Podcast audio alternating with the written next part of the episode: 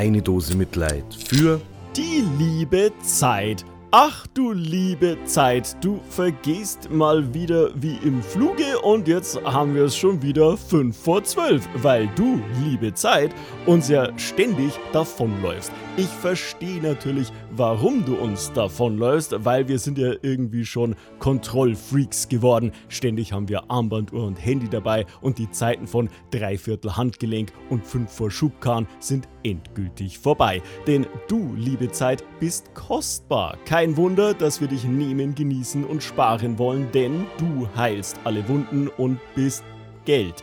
Darum müssen wir dich, liebe Zeit, kontrollieren und überwachen. Wenn Weißwürst das Mittagsleuten nicht hören dürfen, man sich aber an die Regel kein Bier vor vier halten will, dann wird ein Weißwurstfrühstück zum Zeitparadoxon. Ich frage mich ja, wie Menschen zurechtgekommen sind, bevor wir auf Computerbildschirm, Telefon, Mikrowellenherd und Dampfbügeleisen eine Uhr drauf hatten, um zu wissen, welches Stündlein geschlagen hat. Haben die Römer beim Bau des Kolosseums auch darauf hingewiesen, dass es schon V vor XII ist. Wie ist das in der Zukunft? Sagt Captain Kirk zu Scotty, dass der Warp-Antrieb fertig werden soll, weil es ist ja schon 5 vor Sternzeit 41308,3 wir Deutschen sind mit unserem 5 vor 12 auch wieder mal extra pingelig, weil im Englischen, da ist 5 vor 12 einfach in the 11th hour. Also wenn es da knapp wird, dann ist es die 11. Stunde. Die haben also 55 Minuten extra.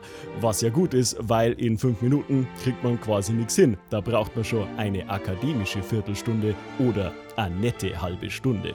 Ja, du liebe Zeit, wir haben vom letzten Stündlein bis es 13 schlägt wenig positive Ausdrücke über dich, außer vielleicht morgens halb 10 in Deutschland.